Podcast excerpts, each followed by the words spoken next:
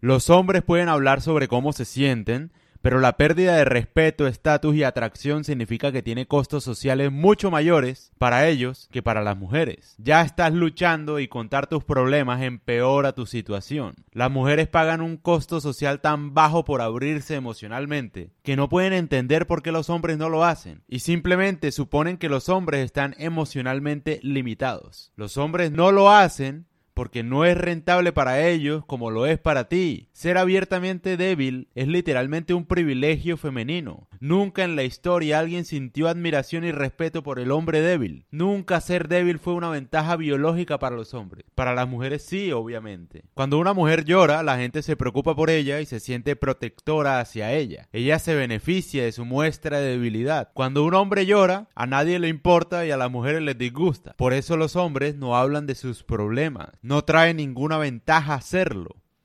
El rol más importante de un padre es ser el espacio seguro donde su hijo pueda desahogarse sin que se aprovechen de él. Los hombres quieren que su esposa cumpla ese rol y todo eso termina en divorcio porque aún no han comprendido que no hay espacio para ser débil. Es lo que es. Acepta esa realidad sin quejarte. Y si no me crees, porque ahora las mujeres dicen, no, ábrete, no lo escuches, que eso es tóxico, que no sabes hablar de tus problemas, ta, ta, ta, ta, ta, ta, ta, ta. Hazlo. Habla de tus problemas con tu esposa. Hazlo. Y cuando te firmen los papeles de divorcio, me llamas. Y me dices, ve, César, tenías razón, fui un imbécil. Es la verdad, o sea. Porque es que a mí me fastidia también que las mujeres dicen, no, ábrete, a mí sí me importa escucharte. Y, fastidia porque empeoran la sociedad, digamos. Con mentiras, porque cuando has visto una mujer que diga algo para quedar mal? Ella nunca dice la verdad. Porque las mujeres obviamente evitan la confrontación. Siempre. Entonces, ¿qué es lo que pasa? No, ábrete emocionalmente, los hombres. Eh, esto es tóxico y tal, sí, no sé qué. Dale, hazlo. Ábrete emocionalmente con tu mujer, dile que te sientes triste, que estás deprimido, que tienes problemas. Listo. Dale. Cuando te deje, me avisas. Y me dices, oye, tenías razón, tal. No funciona así. Nunca ha funcionado así. Nunca en la historia alguien quiera el débil.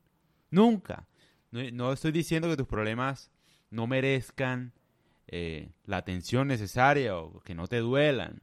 No estoy diciendo eso. Lo que estoy diciendo acá es que tienes que saber en qué espacio seguro puedes abrirte emocionalmente con tus problemas generalmente. Porque si lo que buscas es compasión de la gente, nadie te va a tener compasión y mucho menos si eres hombre. Llorar a una mujer le resulta fantástico porque gana cosas llorando. Tú no. Nunca vas a ganar nada llorando. Nadie te tiene compasión porque eres hombre, eh, resuelve. A las mujeres les da rabia encontrar un hombre llorón. Qué pena que te lo diga, pero es la verdad. Entonces tú tienes que saber muy bien con quién abrirte emocionalmente, puede ser con amigos, no sé, con alguien que tengas mucha confianza y que te pueda ayudar con el problema, porque ¿cuál es la, la gracia de llorar si nadie te va a ayudar, ayudar con eso, no? La idea es resolver el problema, ver qué puedes hacer. Entonces trata de hacerlo con alguien que sea un respaldo para tu vida. Eh, tu esposa no puede ser esa persona porque la vas a cansar. Ella no tiene por qué lidiar con tus problemas emocionales, ella no es tu psiquiatra, ¿no? De alguna forma. Qué pena que te diga esto, pero es la verdad. Nadie quiere al débil, al llorón. Te lo digo de una vez para que lo compruebes si quieres. Compruébalo. A mí me da rabia porque yo he visto cómo las mujeres, ah no, las mujeres no, los hombres empiezan ahora con el discurso de la debilidad para que las mujeres sientan compasión y puedan entablar una relación de amistad o de algo más con una mujer. Te lo digo por experiencia, o sea, yo sé cómo le han escrito algunas mujeres, eh, le dicen, no, mira, me siento triste, eh, me quiero matar, eh, no sé qué, y todo eso es como para ganar cierta compasión con las mujeres, como para que ellas tengan corazón y no los abran y, y no los dejen en visto y tal.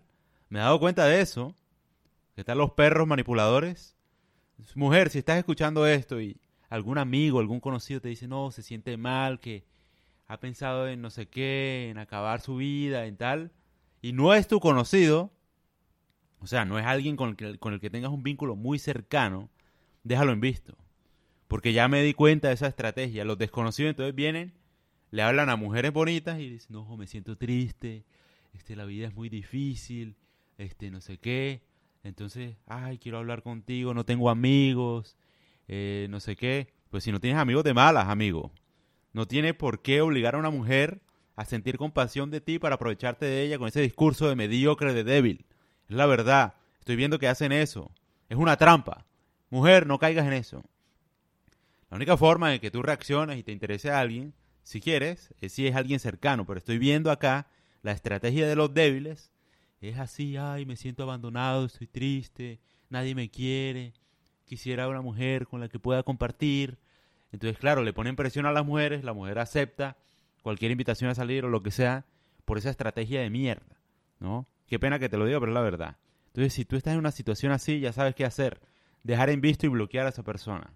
Porque está usando sus problemas para sentir compasión y poder acercarse a ti. Es un peligro. Tell your son this.